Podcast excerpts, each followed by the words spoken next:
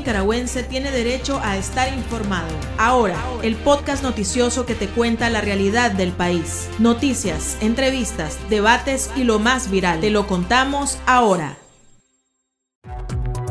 Bienvenidos al podcast de Artículo 66.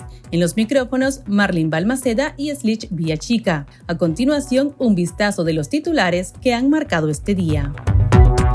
Continúa vacunación contra el COVID-19 a mayores de 30 años, plagado de proselitismo político y aglomeraciones. Alcaldía Sandinista llama a celebrar con devoción cristiana las fiestas patronales en desafío a las orientaciones de la Iglesia Católica ante la pandemia. Nueva embajadora de la Unión Europea en Nicaragua ratificó su compromiso de contribuir a una solución democrática, pacífica y negociada a la crisis sociopolítica. Iniciamos el podcast ahora, correspondiente a este miércoles 22 de septiembre de 2021. Las 5 del día. Las noticias más importantes. Los seis puestos de vacunación contra el COVID-19 habilitados en Masaya iniciaron a aplicar la primera dosis de AstraZeneca en horas de la madrugada de este miércoles. Como ya es de costumbre, los pobladores mayores de 30 años se apostaron en las afueras de los puestos de vacunación, incluso desde el día anterior para garantizar su lugar. Escuchemos la opinión del médico epidemiólogo Leonel Argüello sobre el desarrollo de la jornada. Es bueno que en Nicaragua se esté vacunando contra la COVID-19. Sin embargo, sería mejor que se respetaran los protocolos de vacunación de este tipo que exige un distanciamiento físico de al menos dos metros entre persona y persona. Si está sentado, las sillas deberían estar a tres metros. Las filas, la gente debería estar haciendo filas a tres metros de distancia. Debería organizarse de tal manera de que no se permita aglomeraciones. Entonces no se está cumpliendo con los mínimos de los protocolos. Por otro lado, la gente espera horas y la mascarilla que tiene se humedece y se está hablando, se humedece más rápido todavía y no están protegidos, lo cual te da una falsa seguridad y los centros de vacunación pueden convertirse en centros de contagio. El TikToker Kevin Monzón de 21 años denunció que por segunda ocasión la policía del régimen allanó su casa sin orden judicial, agredieron a sus familiares y retuvieron a su cuñado de nombre Jorge Torres, a quien posteriormente dejaron en libertad. El hecho ocurrió la mañana de este día y según Monzón, los policías argumentaron que tanto él como su padre Adrián Monzón tienen orden de captura por supuesta posesión de drogas. Sin embargo, el TikToker aseguró que los motivos son políticos tristemente fue por un video que yo subí ayer y eso se hizo viral. O sea, la gente compartió, la gente lo puso en su estado y eso le molestó a la dictadura, ¿me entiendes? Que se molestara y que miraran la orden de captura contra mi persona, porque ellos lo dejaron claro. Ellos lo dejaron claro que, que, voy detenido por porque muchos joden en las redes. ¿ya? Entonces, de igual manera te digo, fue por el video que subí ayer en, la, en las redes. ¿Qué video es? De, de la es un video que se hizo viral eh, en TikTok de, la vacuna, que la vacuna, niña, si la vacuna es regalada, entonces, mm, o sea, ¿cómo te puedo decir? Miles de personas porque eh, lo miraron porque, o sea, tengo 20 mil me gusta la Corte Interamericana de Derechos Humanos ratificó las medidas provisionales otorgadas al Centro Nicaragüense de Derechos Humanos y exigió al régimen Ortega Murillo un informe sobre el cumplimiento de las mismas, a más tardar el 4 de octubre. Esta ratificación a favor de la Organización Defensora de los Derechos llega luego de que el CENIT denunciara que el Estado de Nicaragua continuaba implementando represalias en contra de las personas beneficiarias, obstaculizando así el desempeño de su labor en un contexto de continuo cierre de espacios democráticos en el país. La embajadora Bettina Mocheit entregó al Ministerio de Relaciones Exteriores las copias de estilo que la acreditan como representante de la Unión Europea en Nicaragua. La nueva jefa de la delegación europea dejó en claro que dentro de sus funciones está la responsabilidad principal de continuar con la promoción y defensa de los valores y principios del bloque europeo como son el respeto a la dignidad humana, libertad, democracia, igualdad, Estado de Derecho y respeto de los derechos humanos. La embajadora con amplia experiencia como exdelegada de Yemen y Libia ratificó su compromiso de contribuir al desarrollo sostenible de los nicaragüenses y a una solución democrática, pacífica y negociada a la crisis sociopolítica del país desde un diálogo transparente, integrador y constructivo. El sancionado ex vicecanciller Jensky reapareció como funcionario de la Cancillería. El defensor de Daniel Ortega, destituido de 16 cargos diplomáticos en febrero del presente año, fue uno de los representantes del régimen que dio la bienvenida a la nueva delegada europea en Managua. La dictadura también dio a conocer que Jensky es el nuevo ministro consejero con funciones consulares de la Embajada de Nicaragua en Guatemala, cargo que ocupa desde el 10 de septiembre. El pulso. Le medimos el ritmo a la realidad.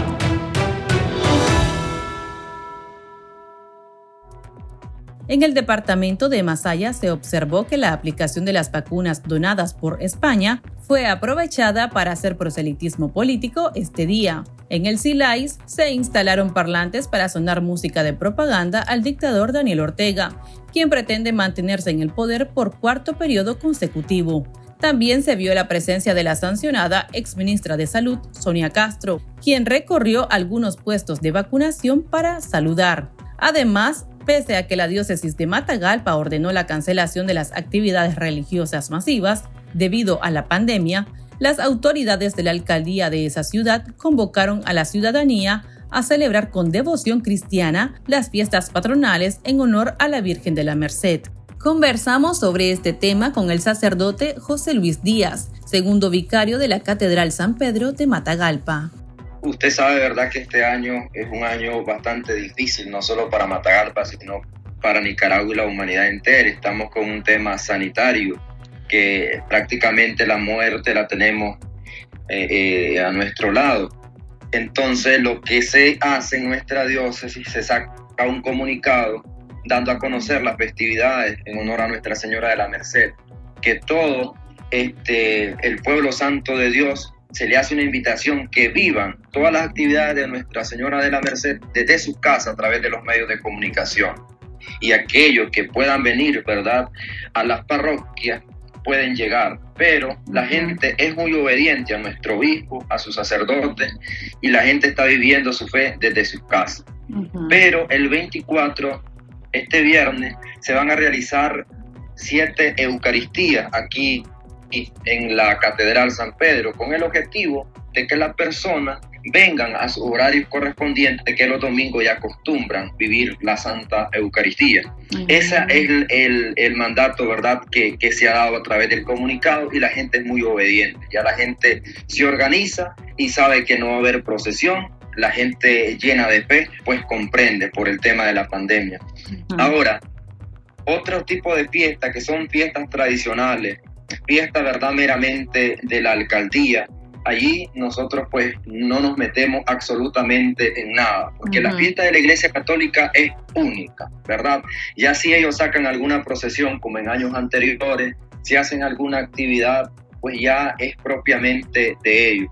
Ahorita lo que he observado yo, lo que están haciendo ellos, que siempre hacen una feria nacional del maíz que a finales de agosto, pero ahora la dejaron 24, 25 y 26 de septiembre, viernes, sábado y domingo. Esa es una total irresponsabilidad porque nos vienen a rodear la catedral con toldos, con sonidos súper altísimos y eso este, llega muchísima gente, aglomeración, porque creo que por las noches hasta vienen grupos musicales, entonces la gente se reúne muchísimo. Entonces, en ese sentido, ¿verdad? Nosotros como iglesia hacemos un llamado a la conciencia, a la gente que evite ese tipo de aglomeración, porque de nada nos sirve a nosotros que como iglesia, ¿verdad? Hagamos una invitación, la gente obedezca, pero hay otra parte, ¿verdad?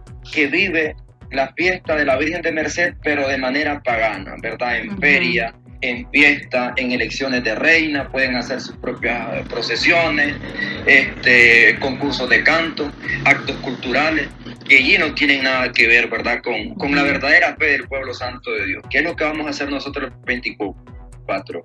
A las 5 de la mañana, la serenata a la Virgen María, a las 5 y media, el Santo Rosario, a las 6 la Santa Misa y así sucesivamente, todo dentro de nuestra parroquia este San Pedro Catedral, ¿verdad? Pero lamentablemente afuera este, prácticamente se ha convertido en un parque de feria, ¿verdad? Ruido, escándalo, ¿verdad? Y, eso este, es una total irresponsabilidad porque estamos en momentos, ¿verdad? Difícil que no podemos andar en la calle. La mayoría de esa gente, ¿verdad? lamentablemente anda sin mascarilla, no toman ningún tipo de medida.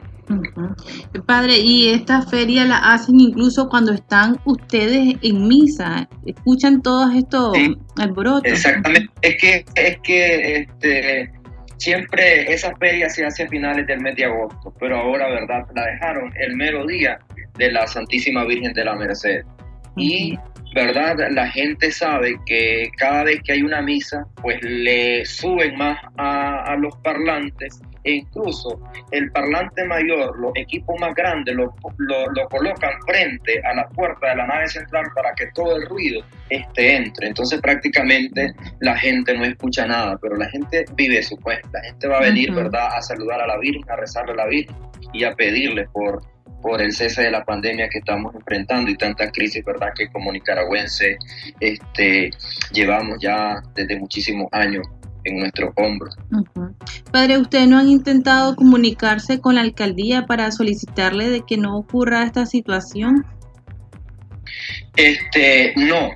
Lo que se ha hecho, ¿verdad? Porque ya eh, ha pasado en innumerables ocasiones, que siempre en misa de 10 de la mañana, ¿verdad? Ponen un ruido exagerado, ¿verdad? Y el pueblo de Dios, Matagalpino, sabe que es verdad. Y Monseñor ha hecho un llamado, ¿verdad?, al gobierno central que por favor respeten este, el templo santo de Dios, porque en innumerables ocasiones, hasta todo lo que es el atrio, lo han utilizado, ¿verdad?, hasta como pista de carrera, han irrespetado al pueblo, y el que respeta al pueblo, eh, el templo está respetando al pueblo santo de Dios. E incluso alrededor de Catedral se ha convertido en pista de, de, motos en innumerables ocasiones. Y lo que ha hecho Monseñor es hacer un llamado así al gobierno central a través de nuestros medios de comunicación, pero no hemos obtenido pues ninguna respuesta. Escuchemos qué opinan nuestros lectores sobre esta usurpación de parte de las autoridades municipales. El chat. Abrimos los micrófonos a nuestros oyentes. También podemos celebrarla estando en casa por medio de los medios virtuales. Por eso hay eventos en el Facebook, se puede publicar las fiestas patronales dentro de la iglesia y publicándolo por Facebook Live. La gente no saben en qué condiciones anda, se aglomeran ahí y entonces la cadena continúa de contaminación y va a continuar y va a continuar hasta no sé dónde, cuál es la, la, mentalidad cristiana que dicen tener y se llenan la boca de, de Dios y de la Virgen ya son unos blasfemos, eso es lo que son. Y, y cuándo se va a cortar este, este, esta actividad pandémica que tenemos junto con ellos, que son los pandémicos sociales.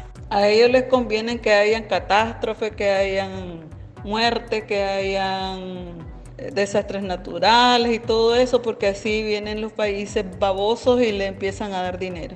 Dictador Ortega, a él no le conviene decirle a la gente no salgan. Entre más aglomeraciones de gente hay, más masiva la potencia del virus y así avanza nuestro país en línea roja. El gobierno está totalmente seguro de que en un país con alerta roja no pueden haber unas elecciones de manera esclarecida a como las queremos nosotros, el pueblo de Nicaragua. Esta gente siempre empecinada en tratar de vender una imagen de Nicaragua que se supone que todo está bien, pero para mí es una rotunda irresponsabilidad de parte de los gobiernos municipales y debería la población también eh, sensibilizarse sobre eso y saber de que entre más actividades de aglomeraciones haya, más infecciones de COVID van a haber y más muertes. No, hombre, esta gente se pasa. Estamos en manos de Dios y la verdad de las cosas que esta gente, por más que se les diga que no, que no, porque se van a contagiar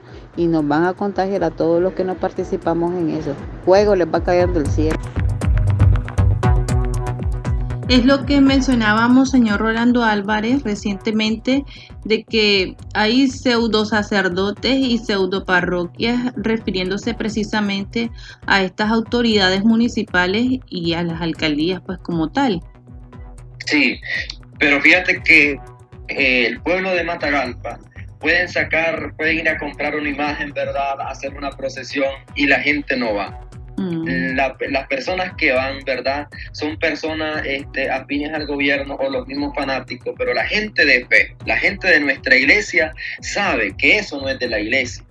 ¿verdad? Sabe que la iglesia en este momento no se va a atrever a hacer una peregrinación, una procesión, ¿verdad? Porque la gente cuida, la iglesia cuida la fe, la iglesia cuida la vida. Entonces la gente no va. Pero hay otro grupito, ¿verdad? Que no se cuida y eso es lo que al final, ¿verdad? Salen contagiando al resto están prácticamente eh, aprovechando para hacer también propaganda a pesar de la pandemia y incluso con la vacunación. Sí, eso se puede, ¿verdad? Este, observar. La, gente, la gente sabe porque este, siempre utilizan nuestro santo, ¿verdad? Nuestras actividades litúrgicas, pues para hacer proselitismo. Eso a lo, a lo largo de toda la historia siempre así ha sido. Lo que pasa es que ahora lo hacen descaradamente. Ustedes saben que en otros municipios sacan sus propias procesiones, hacen sus propias actividades y, y, como si fueran pues parroquias como Monseñor este, Rolando ha dicho recientemente. Padre, ¿y cómo está la situación allí en Matagalpa en cuanto a la pandemia? ¿Continúan los contagios bastante altos? Mira, nosotros como sacerdotes nos damos cuenta de la realidad que estamos viviendo. ¿Verdad? Solo la semana pasada de nuestra parroquia fallecieron este, cuatro personas que uno se da cuenta, personas que uno las miraba adelante, de, sentadas en la banca, que participaban en las misas, ¿verdad? Que uno conoce así, pero me imagino que fallecen personas diariamente. Aquí en Matagalpa, este, todos los días, ¿verdad? Son filas de, de, personas hacia el cementerio, lamentablemente. Han fallecido doctores, ¿verdad? Enfermeros, sacerdotes, este, personas, eh, dos hasta tres de la misma familia y eso es lamentable. Y ahorita este, siento yo que el mes de agosto y septiembre, ¿verdad? Matagalpa fue muy afectado por el tema del virus. Dios quiera que en octubre baje un poco la curva, pero lamentablemente con los desfiles, con los desfiles que hubieron recientemente, los jóvenes sin mascarilla, la gente que le gusta, ¿verdad?, salir a ver, lógicamente que eso después va, va a subir la curva. ¿Y los sacerdotes cómo se encuentran? Estaban este, cuatro hermanos sacerdotes, ¿verdad? Bastante afectados, pero tres de ellos, gracias a Dios, ya, ya, ya han sido dados de alta y otro está en recuperación que pronto ya le van a dar de alta. Bendito sea Dios, ¿verdad? Que pudieron enfrentar esa situación, pero este, hay, hay, muchísimos casos, ¿verdad? De, de fieles laicos conoce que toda su familia están infectados, muchos de ellos han fallecido, incluso también tenemos este, religiosas que ya han superado ¿verdad? La, el virus. Ok, bueno, muchas gracias, padre. No sé si desea dar algunas palabras o algunas recomendaciones para nuestros lectores. Sí, nosotros lo que invitamos a la gente es que nosotros tenemos que cuidar nuestra vida. Si yo cuido mi vida, cuido también la vida de los demás. Aquí en Matagalpa yo me he dado cuenta que muchas personas mayores han fallecido, lamentablemente, ¿verdad? Tristemente, porque sus mismos familiares llevan el virus a las casas, porque salen sin mascarilla, muchas veces están sentados en los parques, salen a los súper como, si nada. ¿verdad? Y tal vez aquellos señores o señoras de la tercera edad recibieron, ¿verdad?, el virus sin salir a la calle. Un señor Rolando dijo en una ocasión a través de su programa este, que el virus está debajo de las puertas puede entrar. Entonces, una invitación a la gente a, a seguirse cuidando, utilizar doble mascarilla, alcohol gel y todas las medidas, el distanciamiento social. Si es posible quedarse en casa, ¿verdad? Sabemos que a veces hay que salir por necesidad, pero en casos extremos. Muchas gracias, Padre, muy amable. Que el me bendiga y cuídese mucho usted también. Amén, gracias.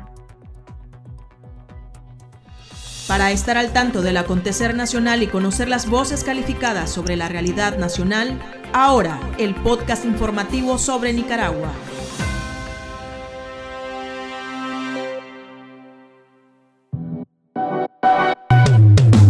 Tendencias, la viralidad de las redes sociales. La periodista Verónica Chávez, esposa del aspirante presidencial y actual preso político Miguel Mora Barberena, ha reaccionado positivamente al tratamiento para el COVID-19 y la tarde del martes 21 de septiembre salió de la unidad de cuidados intensivos UCI del Hospital Vivian Pelas, donde había ingresado el 19 de septiembre. En tanto, Miguelito Mora, el hijo con discapacidad de ambos periodistas, sigue internado pero evolucionando bien, según sus familiares. La defensa del preso político Miguel Mora solicitó que el aspirante presidencial pase a arresto domiciliario para encargarse del cuidado de su hijo, pero la judicial habría rechazado la petición. Aquí termina el episodio de Ahora de Artículo 66. Continúe informándose a través de nuestro sitio web www.articulo66.com. Síganos en nuestras redes sociales. Nos encuentra en Facebook, Twitter e Instagram y suscríbase a nuestro canal de YouTube. Hasta la próxima. La información veraz y de primera mano está ahora. No te perdás el podcast noticioso que te cuenta la realidad del país. Compartí y pasa la voz.